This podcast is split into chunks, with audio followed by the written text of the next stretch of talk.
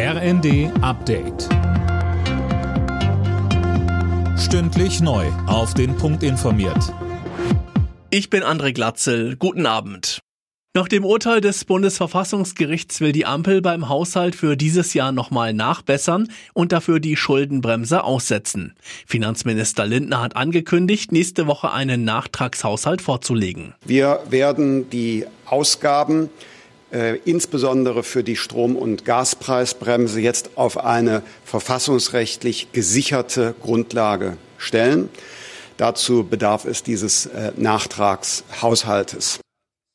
Und erst wenn dieser Haushalt steht, sollen laut Lindner die Etatplanungen fürs nächste Jahr weitergehen. Bundeswirtschaftsminister Habeck will am Montag mit seinen Länderkollegen über die Folgen des Karlsruher Haushaltsurteils beraten. Laut Spiegel soll es um die Förderung von Großprojekten gehen. Die Länder befürchten, dass finanzielle Unterstützung wegfallen und Ansiedlungen in Schieflage geraten könnten.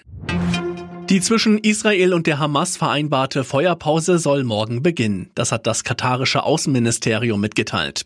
Bei der viertägigen Waffenruhe sollen am Nachmittag auch die ersten 13 Hamas-Geiseln freikommen.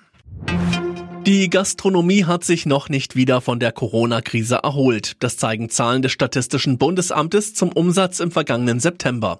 Jana Klonikowski mit den Einzelheiten. Demnach machten die Gastrobetriebe im September gut 12 Prozent weniger Umsatz als noch im September 2019.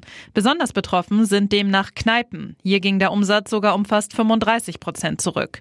Und die Gastronomen fürchten ja schon die nächsten Einbußen, wenn die Mehrwertsteuer im Gastrobereich im kommenden Jahr wieder von 7 auf auf 19 Prozent angehoben wird. Befürchtet wird, dass dann noch mehr Gäste wegen der steigenden Preise wegbleiben.